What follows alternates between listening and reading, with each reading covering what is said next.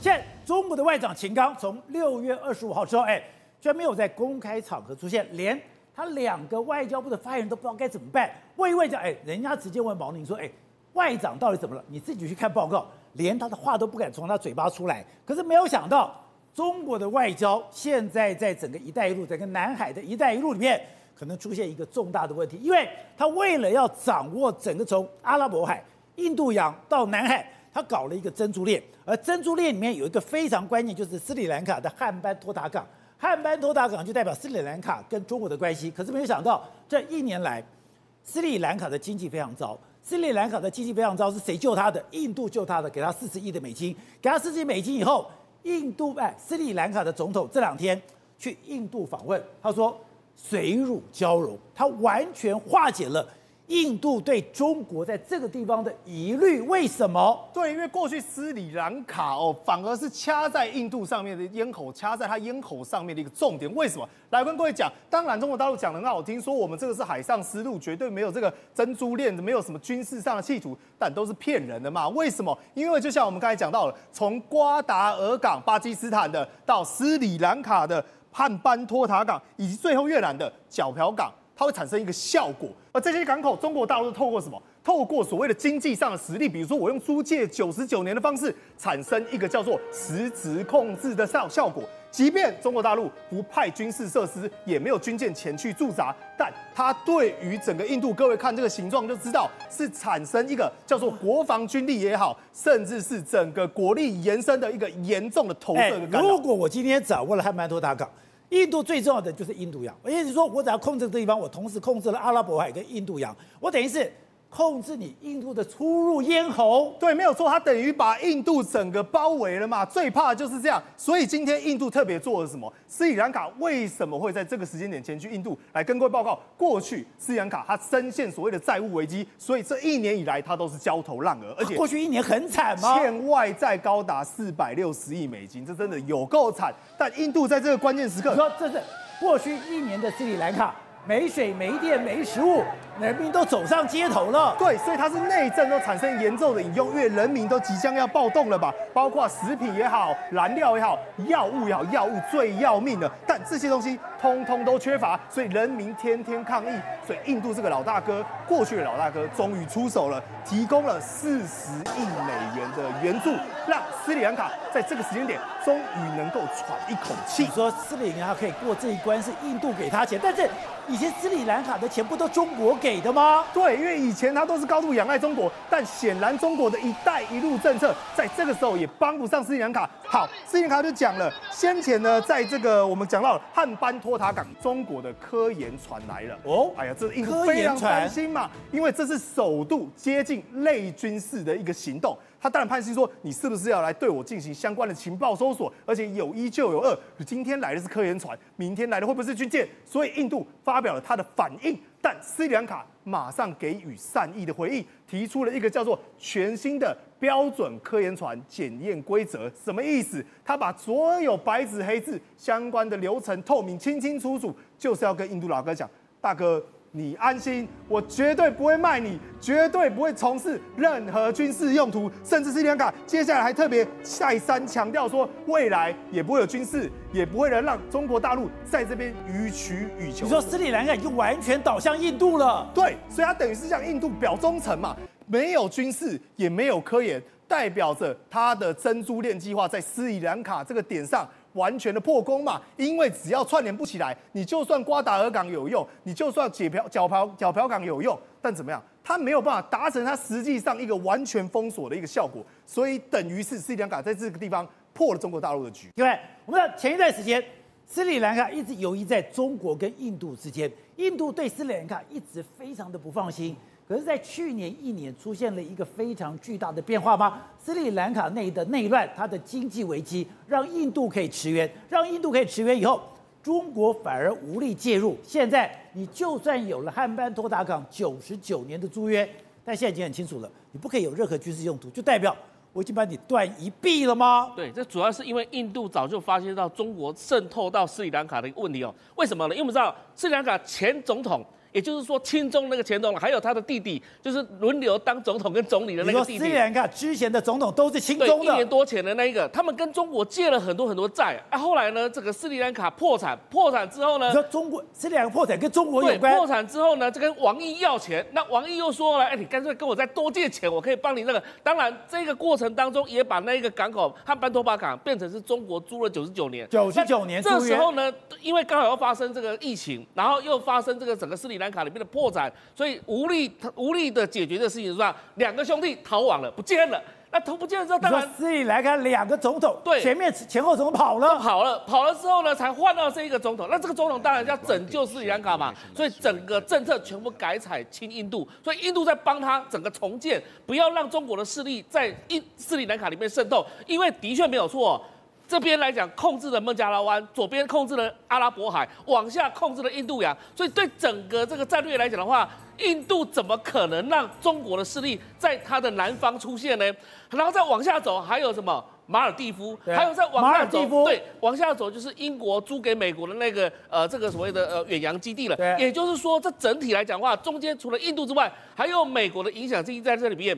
对，当斯里兰卡能够。这个回到印度的怀抱的时候，当然我们知道说以前常常讲说，呃，泰米亚之湖啊或什么之类的，那是过往了，那是冷战时候了。现在来讲的话，整个印度加入了四方同盟之后，在这个过程当中，它也不可能让中国的势力在这里出现。我们看到的，中国当时要发展它的远洋实力，它曾经让它的潜艇哦，直接经过了南海，经过了印度洋，一直到什么？一直到了瓜达尔港。他等于说，我要去掌握这个地方的水域，我不但要掌握这方的水域，我也要学美军，我要开始建构我在这里的港口。所以我们讲，那就是他的珍珠链计划。所以在这个巴基斯坦的瓜达尔港，在这个斯里兰卡的汉班托达港，在缅甸的角漂港，我就建立我可以使用的港口。不但我有使用的港口，我这边都有管线，角漂港到中国，瓜达尔港也可以直接到了乌鲁木齐，我都有陆上的管道，我就完全的覆盖对我这边的影响力。可是没有想到。过去一年的时间，居然出现了一个翻天覆地的大变化。这个最重要、最关键的汉班托塔港，斯里兰卡跟中国渐行渐远了。中国以前这个所谓的珍珠链啊，或者是所谓的珍珠项链的这个战略啊，其实基本上就是应对马六甲困境而来的。因为美国如果美军或比如说配合的马来西亚、新新加坡等等之类，在马六甲整个封锁中国的话，那对中国源源不绝要需要靠中。中东的石油来讲的话，就会产生非常严重影响，所以中国就想了一个办法。我倒不如跟沿线这几个国家，巴基斯坦啊、缅甸啊，或者是斯里兰卡这些啊，我讲好，然后呢都有港口，我可以靠港之后呢，直接采陆运的方式，直接拉线、拉管线拉到中国，这时候就可以跳脱所谓的马六甲困境。但是没想到“一带一路”的失败，再加上一个一个被美国断掉，你看，包含斯里兰卡这背后也有美国因素，然后有印度的因素，然后加上现在美国也在拉拢巴基斯坦，巴基斯坦内部也现在发生很多的恐怖分子的这个所谓的爆炸案，都跟炸中国人是有关系的。所以你看到现在来讲，就慢慢的、慢慢的，美国也在破解它的一个珍珠珍珠项链的这样的一个这个这样的一个战略啊，而且现在美军的力量。也非常清楚的进来，因为刚刚讲之前，中国想在打，在这里有个摩里西斯，非常小，以前是台湾的邦交国。我要在这个嘛，我要侵入在这个地方，我要这边变成一个我的军事港口的维修补给站。就现在，在英国的努力下，因为摩里西斯以前是英国的，我把你给挡掉了，挡掉以后，我又强化什么？我在这边的迪亚哥卡斯一样，我在这里边，哎，等于说我们在不知不觉中，印度洋也变成了中美争霸一个。重要场域了，是因为美中国要发展所谓的远洋战略，它除了所谓太平洋之外，另外一块就是印度洋。所以印度洋来讲它，美国要守好，这时候只能拉印度进来，美国就拉了印度进来。但本来这个地方就是属于印度的后院，但是问题是印度的能量不比中国还要强，所以中国进来之后，现在发现到。因为中国先做一个动作，先在东非那边有个吉布地的港口，有没有？然后再到这个斯里兰卡这边又有汉班托巴港，所以整个本来的解放军的影响力，他想要透过打击海盗的这个名义呢，整个进入到东非这个地方来。但是对印度绝对造成影响，也对美国造成影响。所以现在美国就趁着这个机会，在中国经济。逐渐下滑的情况之下，然后也无力再支援他解放军，而且中国可能会把力量先集中回到东海、南海这个地方。那在印度洋跟太平洋这边，当然他们有野心，但是逐步的在美国发现了他们野心之后，已经被推回去了。比如说太平洋所罗门群岛，比如说在这个印度洋上面的这个斯里兰卡，就是典型例子，让美国把中国的影响力逐渐先推回到整个东亚。大陆地带，所以中美已经开始进行海洋争霸了。海洋争霸本来就不断的在进行，特别是中中国在十八大以后就一直说它变成海权国家、海洋海上强国，但是这个愿望一直在习近平的这个任内来讲的话，反而是退缩的，反而是没办法达成的。主要的原因还是出现在中国经济发生的问题。好，董事长刚才讲了，现在中国的外交出了这么多的问题，你跟斯里兰卡的关系现在虽然讲讲。斯里兰卡也不敢得罪中国，毕竟你跟他的经济包就有很大的关系。可是斯里兰卡为了要讨好印度，已经讲这里不可以有任何的军事措施。可是最重要的时刻，秦刚还是不见了。呃，应该我们这样讲了哈，就是说在这个中国所推动的一带一路到今天来做个盘点的话，到底是一个成功还是失败的一个战略嘛？这整个总体来看的话是失败了嘛？失败了。对啊，它里面有两个主要目的，一个是是所谓的它的经济跟财务的力量进入，对不对？然后第二个东西就是说它的它的所谓安全因素，它开始有它的军力的延伸嘛。那军力的延伸，它做远洋投射能力，它有远洋的投射力量嘛。但是这两项目标目前因为整个整个突然间产生了这个新冠肺炎之后。全世界产生一个巨大的一个经济的从经济的这个这个这个非常大的一个震撼，震撼然后垮掉了嘛，整个经济失败了，所以中国现在自己没有钱了，所以没有钱之后，我真的没钱了，他没有钱，所以这个就是回到“一带一路”的失败是一个核心问题。啊，一带一路，所以你现在“一带一路”你放出很多钱，你就不一定收回来了，就没办法，没收不回来已经是事实。那收不回来的事实，原来中国有钱。现在现在本身也有财务也有经济的问题嘛，对，本身它国内经济一塌糊涂，然后外销一塌糊涂，它美国外的投资现在也开始萎缩，都离外商都离开中国，这是完全这是刚好这是这是这是天灾人祸同时发生。那这个时候呢发生这个，那秦刚这个事情呢也是个莫名其妙的事件发生嘛？为什么这时候会发生？这个我觉得事出必有因啊，因为我认为就是火箭军。从去年十月份开始，被美国的航、美国的空军学校、空军、美国的空军学校，把它爆料了，他所有的火箭军的资料。那天开始，就已经注定了火箭军必定要发生事情嘛。那必定发生事情，到底现在破案了没有？我认为根本还没有嘛。因为火箭军的整个资料的全部抖出去的情况是非常严重，他等于等于说把它。每一个飞弹连部以上资料全部全部都曝光，就每一个发射点、攻击点之后全部曝光，哎，这还得了的事情？然后搞到现在自己内部的人心不稳，而且很明显的，这个的曝光的后面的力量，不是一个单纯的说美国力量嘛，而是你本身中国里面的敌对势力所造成的有政治有政变的因素在这个里面，反袭的力量，是反嘛，就是整个的。反袭的力量在开始在酝酿，在开始发动，所以我觉得秦刚这个事情是其来有自，刚好他这个事情他本身就刚好卡到跟这些人发生关系，所以至于这个桃色纠纷的问题呢，本来就是原来就存在的一个事实。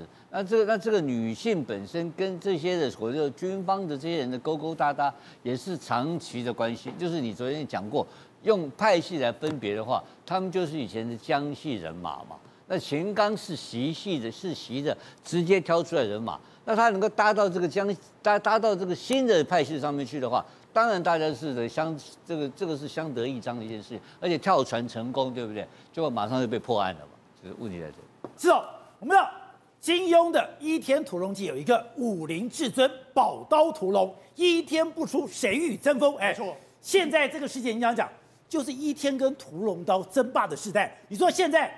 在 AI 晶片里面不断的洗刷、不断的冲突、不断的争斗之后，剩下两个霸主，一个就是 NVIDIA，一个就是 AMD。对，只有他们两个进到了未来 AI 的门槛里面。虽然现在 AMD 远远的落后，它现在只有等于说在 AI 晶片只占一点九，对，它占了百分之九十六。可你说背后有一股神秘的量。美国，美国刚刚讲苏志峰居然是拜登的科技顾问，而最近我们看到了黄仁勋因为了中国的市场，对，不断的跟中国叫板，所以这一场的战争。才刚刚开始，而且 AI 王者的宝座目前是暂时在 NVIDIA 的头上，但是过了三五年之后会怎么样？没有人知道。为什么？因为现在大家都想要全力来围攻 NVIDIA。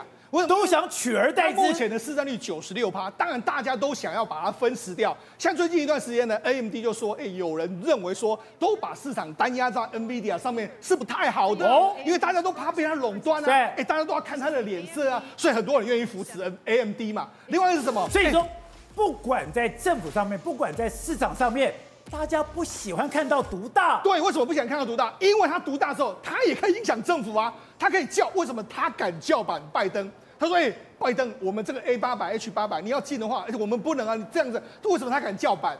因为他是美国一个超大的公司啊，他当然对拜登会有影响力。所以呢，这时候又有一个传言是什么？因为我们知道说，其实苏姿丰呢，他本身呢，他就是拜登的科技顾问啊，所以等于是他苏姿丰跟民主党很好，对，苏姿丰跟拜登很好，他是拜登的科技顾问，所以搞不好这一这一曲里面来说话，哎。”苏之峰，你就听听美国的话，你就出来，那这个让这个黄仁勋压压他的这个气焰。不过我觉得这后面不只是 AMD 跟 NVIDIA，还有什么 Intel 也在后面看。那除了这个之外，还有什么？那亚马逊、Google、还有 Meta、还有微软也都要自制晶片。所以我才说这一场大混战才刚开始。你现在黄仁勋你是世界的王者，三五年之后不见得。那他们现在都要干什么呢？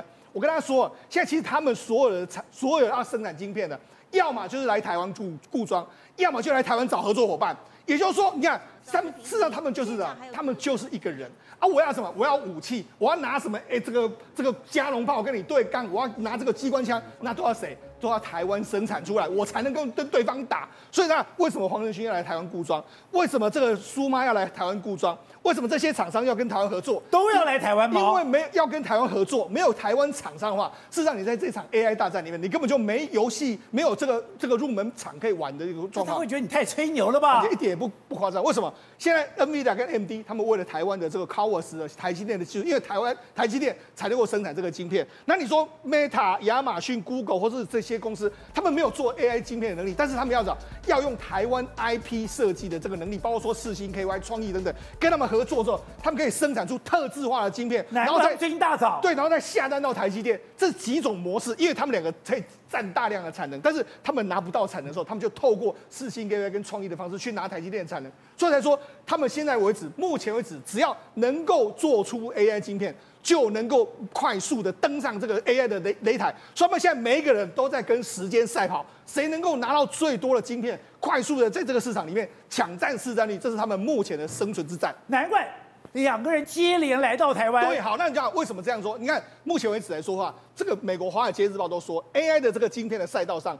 英伟达迎来挑战者，他讲的就是 AMD 嘛。Oh. 那为什么讲到 AMD？你看 AMD 的这个他们相关的硬体就说，你看，因为 ChatGPT 的引引领的这个生成式 AI 热潮，让公司感到意外。也就是说什么？因为这一股 AI 旋风来的，大家完全出乎意料。Oh. 出乎意料之外说，但是业界希望 NVIDIA 有一个竞争对手。对手那很多人迫切希望有一个替代选项。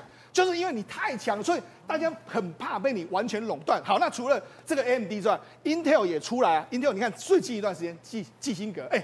他在美国也推出，然后又跑到中国大陆去，他也想抢占这个市场啊。那另外一个，你看，包括说像亚马逊啊，还有这个 Google 啦，还有微软，他们有准备要生产相关的这个 AI 晶片。所以也就是说，因为这一股力量，这股浪潮来的，他让他们出乎意料之外，他们现在都来不及。所以为什么这个这个黄仁勋来之后，这个苏妈也要来？因为来的太意外，他们原本没有想到会来的这么快，所以现在要赶快加加快的巩固台湾的供应链。而且现在的回答也就是 NVIDIA，对。这个吧，虽然已经在领先的地位，在 AI 晶片的市场已经在百分之九十六的这个额度，它现在还往前冲。对，它现在不断的在收购别的公司。没错，像 NVIDIA 目前为止来说，它的战略非常简单。宝杰那它其实最最近还有一个一个消息，就是这个英国的 ARM，它不是要上上市吗？在美国上市吗？就是晶片架构的这家公司，它找了谁？它找了 NVIDIA。NVIDIA 当它的所谓定锚投资人，就是它是最重要的投资人。你看，它也在巩固这个这个技术。最近黄仁勋除了这个 ARM 之外，他还收购非常多，包括说像 Lambda 的这个 Co-Wave 的公司，另外包括说什么 Bio BioNeMo 的这个公司，它是做什么？它做云端的这个药药品的这个探索。也就是说，我用 NVIDIA 的晶片下去之后呢，我可以在那边这个用我的云端运算出来，运算出哎这个这个药到底是怎么样，可以用什么去合成现有的这个药。也就是说，我们过去在讲。COVID-19 爆发的时候，不是各国都用超级电脑在跑那个药吗？他不用，他只要用这个 NVIDIA 的生成式的 AI 之后，他就可以直接去探索任何的药物的可能性啊！他连 AI 生成的生化都买了，对，然后他去，他还去买了这个加速生技公司的这个相关的这个状况，所以你知道，他买了非常多公司，都是跟下游应用有关的这个公司。你知道他现在？他为什么要这样做？因为我晶片是领先，但是我要在下游应用里面，我也要巩固相关的公司跟相关的这个供应链。所以说，哎，我们在台湾可能不觉得，就讲我们在外行人不觉得，是 AI 的大战已经开始了，而且 AI 的应用。已经开始了，而且 AI 大战真的已经开始。为什么？你知道现在为止来说，全世界第二大公司，那第一大是苹果公司，第二大是微软。那微软这几天股价一直狂飙，为什么一直狂飙？因为它这个说我有很多 AI 的这个东西，它股价已经现在它的市值已经来到二点六兆，直逼这个这个苹果。人家就说它可能是下一个能够突破三兆美金的企业。为什么？你看。微软用了很大量的 AI，现在微软现在都全部在讲 AI，这是什么东西？这是我们知道说，其实我们台湾有非常多的离岸风电，在海外，这是离岸风电。对，在外海的时候，那你怎么你怎么办？你总不能够派人去看嘛，一个一个一个一个看怎么办？很简单，他们现在用所谓的 AI 的相关的这个状况之后，它可以用无人机飞过去，飞过去之后，它就用 camera 直接把你全部照下来，照下来之后可以及时传输，及时传输回到我们相关的网络上面，然后我们就用判断。判断说，哎，这里面到底怎么样？目前的状况是怎么样？目前管理我管理的状况是怎么样？那这里面锈蚀的状况怎么样，或者怎么样？我可以完全的知道非常清楚，非常清楚的时候，我就可以知道，哎，譬如哪些锈斗了，哎，因为我已经建立一整个模型，我可以知道说，哎，大概是什么地方出了问题，马上就可以去这个处理一个状况。这根本不需要人，你只要用 AI，还有加上无人机，就可以完全处理这些离岸风电的这个这些所谓发电桩。也就是沃旭这家公司也在台湾签约，也是帮我们生产这个风力发电。是。现在居然微软跟他发展无人机，是，哎，我们以前曾讲，台湾我们要有船把人送过去，是，送过去以后我要爬上爬下，我要检查这个风力发电里面的机组有什么问题。结果现在，我哎，居然沃旭跟微软合作，微软合作了以后发展无人机，我可以不会听，哎，正得我可以到里面，我可以看里面所有的角落，是。我来看这个风力发电机有没有问题。对，所以你看这个是个非常方便。另外除了什么，还有什么？石油探勘的这个地方，我未来用所谓机器狗过去，机器狗来说，它有非常多各式各样的 camera，这个这个所谓感应器，它可以到任何艰难的地方。那万一你挖到这个油气的时候，突然出现爆炸，或者是那种人家人烟罕至无法抵达位置的时候，全部都可以派出机器狗。火场里面各各个地方都可以派它进去。那它呢？因为现在的这个 AI 技术之后，它可以更加强大，它可以进去火场里面，甚至它可以仔细判断说，哎，这里面呢大概需要多少人多少人的状况之后，哎，我还可以回报回来。哎，可是我不懂是，那以前就有机器狗啦，那以前就有机器人啦，那这个机器狗、机器人。跟那个 AI 加起来有什么不一样呢？我觉得不一样在什么地方？第一个，它可以学习。比如说以前的机器狗，它可能就傻傻的就进到这个火场里面，但是它经过学习之后，它可以看到这个火场。判断出哪里可能是他最好走的一条路，他可以进到那里面去，这个是不一样的概念哦。以前以前是人在控制那个机器人，机器机器狗这样跑进去，哎，我们看到哎这边有火，让它闪一下，以后不用，它就自己进去。自己进去的时候，他知道哪里有问题，哪里有怎样，他要去什么地方看，什么样的地方着火，什么地方，他可以判断出来。这就是跟 AI 机器人跟一般机器人不一样的地方。以前我们曾经介绍过，所谓有机器蛇，有机器狗，对，可它不会自己判断，它常常会自己撞到，会跌下。就怎么的？没错，现在他会 AI，对，他可以自己判断，他自己有智慧，对，他知道怎么样趋吉避凶，他可以回馈给你。譬如他进到这个火场里面，说，哎，这里面目前为止有他有侦测到类似是瓦斯的东西，他说，哎，这个地方可能要爆炸，他可以回馈，这是过去没办法做所谓双向回馈，那 AI 就可以做到这个部分，那这个部分可以说是完全改变人类的所有的生活，而且现在在美国的丹佛大学。他们家干嘛？微软也跟他们弄了一个无人商店。是。那无人商店以前亚马逊不在做吗？是。他说，如果加入 AI 的功能，这个无人商店的可行性就更高了。而且以前无人商店的概念是怎样？我拿到一个东西之后，我还要去结账，为什么？因为我要用这个 QR code 一样结账之后刷卡这样一个状况。而且那以后你去这个地方，你根本都不用结账，不用结账，东西拿一拿就可以走。你只要用个 QR code，说确定是我进来这一家店之后，确定是诶刘宝杰你进来之后，好 OK 这样就好。拿着就走，拿着就走，你可以拿着就走。为什么？因为它这里面有各式各样的监监测器在这个地方，监测器这个地方它就开始拍你，拍你拍的非常清清楚之后，确定。你这个人是谁的时候，好，那你的拿到什么东西？拿到什么东西？拿到什么东西之后，他就把你所有拿的东西，他自己照相起来，完成了就结账，你就直接离开就好。虽然可以把你你拿了什么东西，他都可以侦测的非常非常清楚。所以我一进去，哎，我只要 QR code 说表示我是雷宝杰。对，我进去以后，我的一举一动，对，一我所有的动作，是，他全部把我记录下来。所以我不用再去刷卡，不用，我不用再结账。对，我出去，对，我买多少东西，他都知道。你拿起来的时候，是你拿起来放到你的这个袋子里面，还是没有买，他都完全清楚。因为他经过不断的判断，不断判断，知道你的姿势、你的这个状况之后，他完全知道非常清楚。你只要出去，你只要出去。都 OK，像这也是一样。这在很多美，现在很多欧美的这个足球场已经引进这个。你看美式足球场里面，你要说，哎，大家这个休息时间赶快跑进来说，如果你还要一个一个结账多久？他是这样，他们的这些球场都导入这种所谓自动商店，你只要进球场拿了就走，拿了就走，拿了就走，这样很快啊，哎。搞不好我看到一个关键的时刻，我想要知道，在这个准准备要入球之后，就我哎，我这边结账，你要多扫兴。所以你看他们就都是用这样的方式。热狗也是一样，你任何东西呢，你都只要拿着就走，饮料啊什么什么，你都拿着就走，因为你只要一开始扫到是你进来之后，完全都可以拿走。而且我还可以自己煮咖啡，对，完全都可以这样做。所以这就是你看，完问过去我们讲的无人商店为什么没办法实施，就是因为你还要还要去扫 QR code 什么，但太麻烦，未来根本。完全不需要这样的状况。好，我们讲讲的微软为何怎么可以等于说起死回生？对，它为什么可以去挑战了苹果？就是因为它跟 AI 结合。对，跟 AI 结合里面，它现在弄了一个 Copilot，哎，现在等于说它的 Office 真正加入了 AI，没错。加入了 AI 以后，哎，他说没有办法，我现在信箱塞爆了。对，所有人都跟我要这个东西。而且这个就是微软未来最重要的产品之一，它把 AI 导入了我们过去用的所有的 Office 软体里面，哇！这个东西呢，我觉得现在的真的太幸福了。他说，未来我们这个 Copilot 三三六五 Copilot 每个月定价是三十美金，它有九百块，对，不同的版本。那你知道微软说什么？这个这个产品大概一年之内会给你带为我们带来一百亿的营收，这是有史以来微软最快能够拿到一百亿的营收的产品。所以微软为什么昨天股价大涨百分之四？就是因为大家对这个产品实在太看好了，他说他就说了，这项产品的需求强劲，我的信箱，这是他的 AI 的主任，已经被企业 CEO 的信件塞爆，他们想要用 Copilot。我跟他讲，这到底是什么东西呢？对，Copilot 有这么好吗？我们不是之前有介介绍过台积电不是有个 T Genie 吗？对，它其实 T Genie 就是一个很简单，譬如说我要回信干嘛干嘛的话，台台积电的这个生成机器人可以做简单的回复吗？对，王姐，这个 Copilot 我看了都很想用。第一个，啊、你要写信的时候，不好意思，它有 AI 帮你拟稿。所以你只要说，我拟稿的时候，我要譬如说，我要什么语气？譬如说他是我的上司，那我的摘要是什么样？我要写的非常清楚。哦、我是以上对下，对以下对上，对，平辈是客户，对，都有不同。写的他他就可以给你回一封信。好，那除了回一封信之后，Word，Word 也可以帮你做，它可以帮你提案。另外包括说像。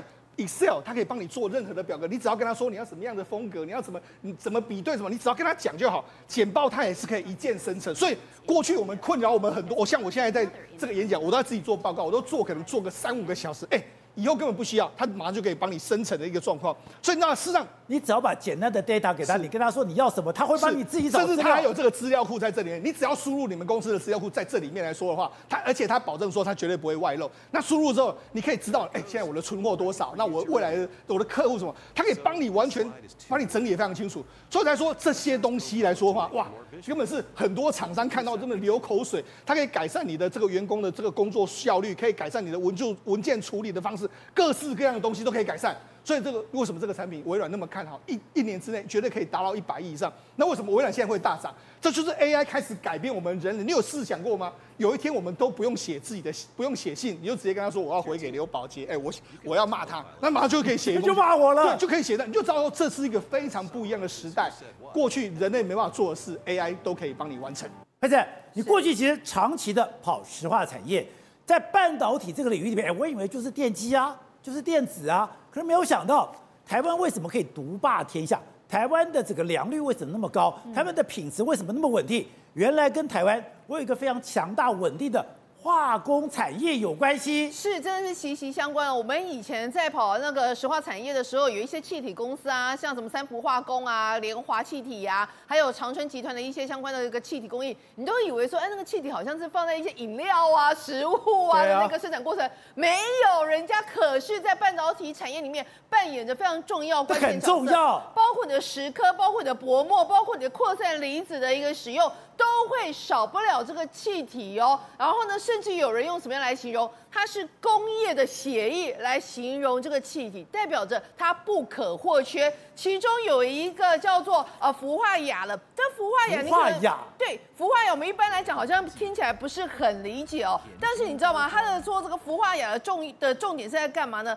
它就是在你晶片制造的一个过程里面，你要透过微影的系统，用紫外光线把电路板刻在晶片上，对不对？结果呢，它需要有一种镭射，就叫氟化氬的这个镭射。而这个氟化氬的一个镭射的原材料就是氟化氬这个气体，跟作为呃缓冲气体的氖气这两个东西，简单来讲，它都是一种惰性气体。所谓惰性气体，就是你在这个切割啊，或者是晶那个晶圆、矽晶圆在弄气体在切割的过程当中，你要在里面变成是化学空气里面有很多的一些呃特殊的一个成分在里面，但是你要让这个空气里面的那个特殊的成分。不可以很容易哦，在里面起身化学变化，因为你一旦起了一个化学变化之后，你就会出现杂质，而这个杂质就会影响到这个良率。所以呢，它这个惰性气体的一个存在，就是要让这个现场的这个空间里面不会产生其他意外哦，导导致会有残值的发生。所以我看到这么多的管子。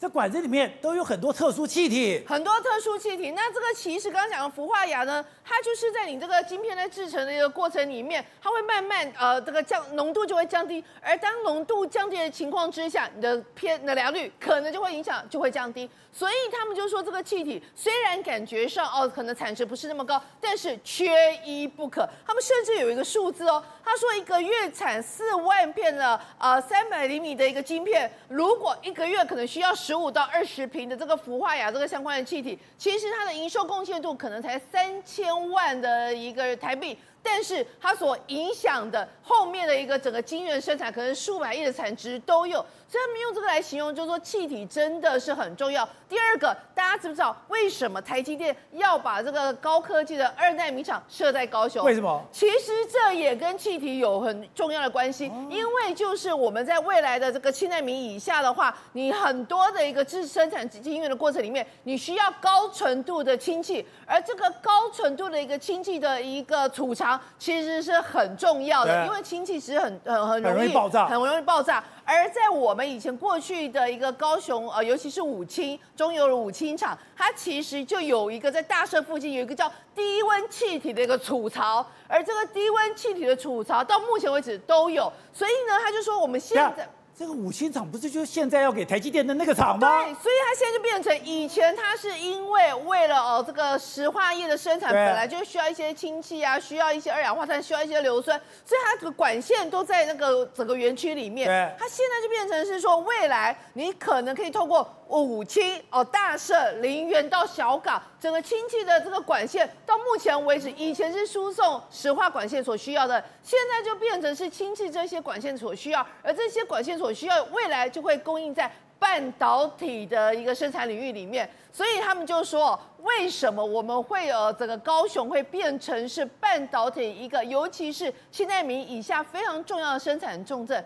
因为你所有这些气体都透过那个管线在输送，就不需要有特别派什么车子车子运来运去运来运去，所以他们就说没有想到这个原本呃石化园区的这个地底下管线，现在反而跨入了高科技产业，而变成是呃高雄转型的一个非常重要的一个关键。凯美，我们要讲的最近哎，台湾股市涨涨跌跌，而且台湾股市当冲非常严重。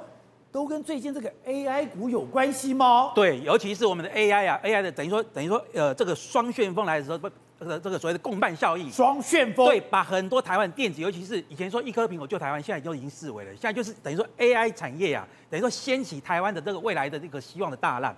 我们台湾哦是这样子，比如说 NVIDIA 也好，AMD 也好，他们就好像一个伟大的这个所谓的建筑师，他们画出图来，可是你画画出来，没有人帮你盖出来，没有用啊！你画出一个很复杂的这个建筑体，没有人帮你盖出来，台台积电做得到，对，台积电可以帮你做得出来，对，没有台积电，你图画的再怎么炫，你盖不出来的。我帮你逐梦踏实。对，那你说你说三星也一天到晚喊，所以我们也有高阶的制程，哎，没有用啊！你盖出来三不五时，你盖两两两个人盖房子。我的房子是稳固啊，保固十几年啊。你的房子盖出来，搞不好三个月就开始漏水，而且会过热。对对对，这就就是这个良率的问题嘛，就是良率的问题。那所以说，台湾我们本身在这个产业里面有很好的一个上下游搭配的供应链。那譬如说，我们我像譬如说台湾本身来讲，或者台积电先进制程里面来讲的话，就是说它有所谓的先进封装，它自己做的，然后呢又有搭配到什么很多的所谓的一个先进的一个检测的产业。韩国就没有这么完整啊。所以说你做出来之后，传统的制造业就传统的制造过程就是。一个 IC，然后做好之后再来封装，封装再来测试啊，不行打掉重练，回过头来。可是现在一个高阶七纳米以下的那个 IC 的制造过程，一片单一片的成本大概就是两万美金啊，你做不好打掉重来多浪费，所以你必须要怎样？安插一个所谓的一个探针测试，这个台湾有很完整的一个供应链。对，对，那探针卡测试，台湾还有这样专业到我专门做探针的，就像我说的中探针，就是它可以做半导体，它也可以做电动车，它也可以做很精密的电子产业。我们台湾有一家公司叫做长广金机，你全世界百分之九十五。你要做那个，你要做那个 ABF 载板，你都需要我的真空压模，百分之九十五。哎，我做我的我的 ABF 载板，我做不赢你。哎，可是你你 ABF，你还是要来靠我的真空压模机。这个就是台湾的一个。所以说，台湾现在有很多产业看起来非常不起眼，而且外军们完全不知道，可是缺一不可吗？对呀、啊，而且譬如说像我们之前也提过嘛，台湾就有很多这个老干新资，譬如说自动产业、自动工业的。广运做成了这个所谓的液冷式啊，这个静默式的这个的一个所谓的一个散热，对那等于说发光发热，尤其是在 AI 来 AI 时代来临的时候，它刚好是搭上这这样的一个热潮。那另外呢，就是说，譬如说台湾有很多长期以来陪伴着这些像 NVIDIA、AMD 啊的一个大厂，陪伴他们一起成长。去年一直以来就是 AMD 这个地方的所谓的一个记忆体的一个呃 IC 设计的协助者。那像这次 AMD 的晶片有一个特色，它跟 NVIDIA。简单讲，我用白话文，我不要讲那个规格，你听不懂，我就用一个很简单讲，它的效能可能是 NVIDIA 的大概有八成，那就很糟了。对，八成没有。可是因为它的制程，它的制程，它用的不是四奈，不是像这个 NVIDIA 是，它用五纳米，然后呢，制程比较稍微差不多，但是低一点，成本大大的便宜，它的便宜，然后它有一个是超越 NVIDIA，就是说它在这个所谓的一个呃高宽频的这个记忆体哦，这个记忆体里面来讲，它是一百九十二 G，大于原来这个。NVIDIA 的 H 一百大于它的八十 G 哦，容量更多，对不对？资源的容量更多，而且频宽多了百分之五十五，这有什么？这有什么了不起呢？针对这种生成式的 AI，这种需要大容量的处理的，哎，它不会吃亏哦。所以说各有所长嘛。所以说在这个地方来讲，而且有人一定会有疑问说，哎，那个 AMD 现在不是输给 NVIDIA？NVIDIA 不是说占了什么八成九十六？大家一点九，这是一个很简单的数学。全世界现在 AI 伺服器只占了所有的伺服器的大概十五趴。后面还有八十五趴在等你呀、啊，对你，你占了十五趴的八成九成收换，将来还有八十五趴更大的饼，那就是 AMD 要来开发的，要来攻城略地。那有一个我不懂是，之前黄仁勋已经来了，黄仁勋已经巩固他的产业链，已经巩固他的 AI 军团，我巩固完了。还有苏姿丰的空间吗？有啊，因为很多都是重复的，像譬如说像我们说像这个伟创也好，英业达这伺服器这些五哥，他们同时都是等于说我要做 NVIDIA 这，我当然也要做 AMD 的生意啊。都做。对，那另外还有一个就是说，譬如说像我刚刚所说的，长期就是他的伙伴。那现在 AMD 做更成更成长，譬如说像我们有一个千元股价的叫做翔硕，他是做什么？快速的等于说快速的这个所谓的一个传输嘛，那如果说今天本来在 AMD 时代，它本来还没有在切入 AI 的时候，它本来是一直陪伴它长大，现在 AMD 又开疆辟土要来攻城略地的时候，快速传输，我们说 AI 要快，资料处理要多，处理的速度是不是也要快？所以说将来也会跟着 AMD 一起成长。好，廷辉，另外就讲到现在这个 AI，你说它是中美之间。最核心的问题，对，你知道，其实美国对中国卡所谓的晶片的脖子，最重要的根本来源呢，还是在 AI，因为有 AI 之后，所以才会卡它的晶片。对，今天七月十九号，但是七月十七号你在华府有一场会议，非常重要，布林肯、雷蒙多，还有什么？还有苏利文，另外还有什么？高通，还有这个呃，这个 N 呃辉达、NVIDIA，还有这个呃 Intel。他们的所有的主管了，相关都在美国华府做一件事情。现在美国政府官员准备在八月底以前要公布新一波的对中国制裁，而这新一波中国制裁来讲的话，就是 AI 产业。所以对这个黄仁勋来讲的话，他说哦，因为他曾经在五月底的时候接受《金融时报》的访问的时候，他说可以这个晶片在台湾以外的地方来制造，但是呢，不能放弃中国市场。他说中国市场占了整个美国的晶片的相关的一千八百亿美元的三分之一，所以他这个。呃，NVIDIA 啊，他根本不可能去放弃中国市场，但是现在美国政府都不断的一直在要求他说，你要放弃中国市场，你要放弃中国市场，所以他们现在正在谈这件事情，而在谈这件事情，刚好苏姿丰就到台湾来哦，啊，但是苏姿丰 AMD 并没有参加这场会议，为什么？因为他是政府支持你过来这里的，所以什么意思呢？就是说，其实美国已经发现了一个严重的事情，就是说。很多商人他们很喜欢跟中国做生意，特别是现在习近平第三任之后，也对西方国家放软姿态了之后，所以他认为说应该要再回到中国去。但是现在对美国拜登来讲的话，我今天 AI 如果不卡你的话，那以后用到军事方面，用到任何方面来讲的话，我美国岂不是把拱手霸权地位让给你中国了吗？所以现在哦，就是行政部门跟商人之间的一个角力，而。雷蒙多也好，或者是说像之前六月布林肯还有叶伦到中国访问，就是其实台湾问题不是最主要的，重点是什么？重点是他们跟这些产业的相关的产业链的所有业者全部都谈过了，现在回来八月底准备有一份报告出来了。好，宇轩，但对台湾来讲，哎，现在你要把民进党不是讲抗中保台吗？可是现在有一个非常争议的话题，当你要上战场作战的时候，那当然我要有一个防弹板，这个防弹板先被质疑。你到底能不能防弹呢、啊？对，宝杰哥，所以这个新闻非常有趣嘛，因为先是有网络影片把这个防弹板拿来做测试，后来呢，这抗弹板又被右手弯，就弯一弯，竟然给凹了下去。好，但没有关系，这件事情难道是到二零二三年才发生的吗？现在可不知道，没有哦。我跟你讲，在网络上早就有基层官兵从二零二零年就在反映，来，国防部特别强调哦，我们的防弹板是好的，防弹板怎么好呢？哎，我从来没有。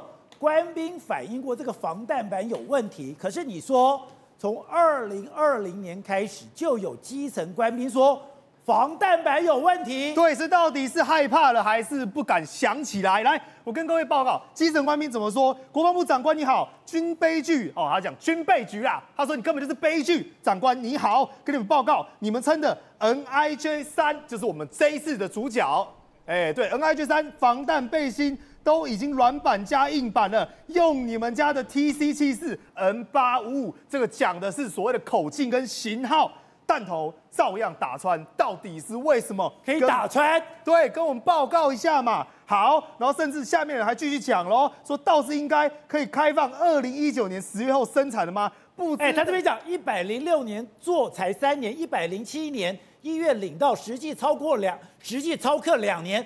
可以直接打穿，让弹头停在身体里。对，然后下面讲有效期限是几年？是五年呢？你开什么玩笑啊？所以你才做出来三年了，哎，根本就不防弹嘛。军备局获得管理处处长尤玉堂讲，军备局都要到国军各单位辅访，深入基层，并没有发现这样的状况，基层没有官兵反反应。所以我们一直讲一九八五是国军求救专线，根本就是倒过来念五八九一，没有办法救你嘛，对不对？官兵，而且你看一篇、两篇、三篇、四篇，这还是随便找都找。说这是军方的靠北长官里面写的。对啊，这是靠北长官内容写的清清楚楚啊。那你到底是没看到，还是说怎样？你不要算什么凹陷率哦。你听那这样讲，你使用 M 一三九呢？不好意思，借到隔壁隔壁把隔壁把到设计的友军使用的国造幺九三弹药，还是穿了。对，所以它证明一件事情。今天我们刚刚讲到了 N 八五五。哦，到现在讲到的这个官兵所爆料的 N 一九三什么意思？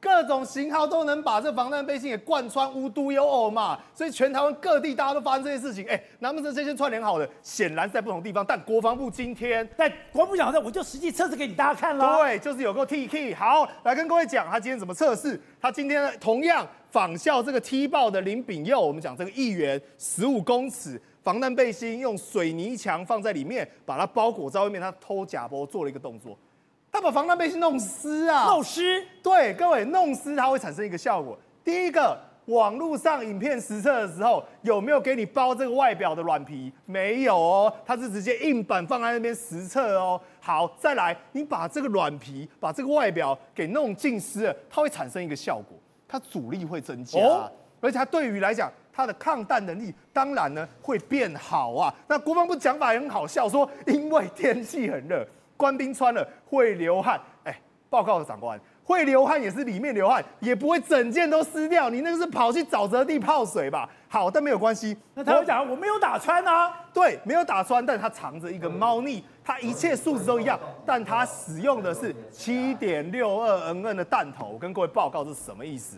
来，原本呢这个实测它所采用的是北约的弹头啊，我在讲的是网络上零比二这个实测被打穿那个实测，总共分两个型号。第一个型号，它也是用七点六二，那跟各位报告，有打穿吗？没有呢，人家网络实测用七点六二也没打穿啊，它只不过往内凹陷四十四公里而已嘛。所以你先光不说，你看你看，我做的很好，我做的很棒，我只凹陷二十公里，为什么？因为你把那个东西给弄湿了嘛，所以当然只有二十嘛，而且你外表还多一层嘛，所以直接被呛下。我就跟各位讲，他的国防部如果真的有这个胆量。请拿北约的五点五六的，为什么？因为人民解放军他们用的叫五点八公里的啊，你要比照办理嘛。来，你说找不到人民这个人民解放军的弹药没关系，你拿北约五点五六打打看，而且不要再套那些有的没的。跟你讲，保证一定传。为什么？因为小口径，它的能量转移更为完全，对于防弹背心的破坏力更强，国防部根本不敢试。另外一个不可思议的是，现在。云豹甲车，云豹甲车有多重要，你知道吗？当出现了万军计划，蔡英文总统要跑哦，要开始跑的时候，他做什么？他坐云豹甲车跑的哦。就是云豹甲车说，哎，它的底盘，它很多的零件是中国货。对，因为云豹甲车原本是我们这个国产国造一个骄傲嘛，就连总统撤退计划都在这边。那现在不是很尴尬吗？等于蔡英文坐在云豹假设里面，结果呢，往底下一看，竟然是 Made in China。对，发生什么事情？他之前去。水灾看灾，坐的就是云豹甲车，对嘛？那个时候他还坐云豹甲车，他笑笑的看着这些灾民，然后弄得大家一团火嘛。结果连这台云豹甲车都让人家很火，为什么？因为现在被判刑了，二审判决五年十个月，理由很简单，因为涉嫌诈欺。这个人叫做江义福，也就是中心店的董座。既然使用中国货，而且你用中国货就算，你是怎么个用法？来跟各位报告，他的采购明定哦，契约就跟你讲，绝对不能用中国制品。但这个江义福知不知道？当然知道啊，所以他用转的方式嘛，他找来了协力厂商，这个协力厂商叫什么？叫翼龙，就翼龙也不符合资格，所以他又再转一手，找了叫启福，以及另外一家叫威轩的公司，怎么样？两个人叫的货物，通通都是来自中国。你说不能用中国零件吗？对，而且用你说用什么外壳啊什么就算了，他用的是什么动力零件呢？动力系统、综合压抑拱，还有 S one 转向器、S two 转向器，什么意思？这些东西都是攸关整台车驾驶，也就是相关的安全。如果人家在上面装一些什么间谍晶片之类的，哎，你蔡总统万军就要坐在上面，那不是就是性命堪忧吗？好，董事长，这个事情也太难看了。而且这个江义福，他还是李登辉的亲戚耶。江义福是曾文慧的外甥。当时这个公司派他来的时候，江一福这公司的背景，他在。台北市市调处当内勤，负责做什么？你知道吗？他是调查局出身的。调查局，他负责部件，把把各地的部件，部件你懂吗？啊，当然知道啊。他放放细胞的，放细胞、尿杯啊，都是他在搞这个东西的。然后呢，就是公务员，然后跑来当接这个总经理。当时公司有问题，这公司的前身是国民党党营事业。中兴电工是国民党党仪。董董事长是谁？你要了解，是叫做蒋孝勇。他是蒋孝勇的公司，啊所以他有特权，可以跟当时的这个国营事业啊，还有政府单位啊，他有特权去议价，不用开标的，你知道吧？所以他们这个特权公司一开始体质就不是很好，所以他原来就是蒋孝勇的公司，然后七搞八搞八搞到变成李登辉的亲戚进来。所以这都是就是政党轮替嘛，政党轮替，政党轮替了，就蒋蒋家走了，该了该了，李家进来，跟着李家进来，李家现在就干到现在几十年了。那我了解，我跟江一福有见过面，你认识他？我们工我以前搞工工程嘛，啊，我我这个是斜杠人生，你知道，我干的事情多了，反正你有事情问我，我包打听，我都讲得出来。这这江一福就是调查局出身嘛，调查局出身我知道那两套我都我都懂嘛，他就开始就在内部他也搞斗争。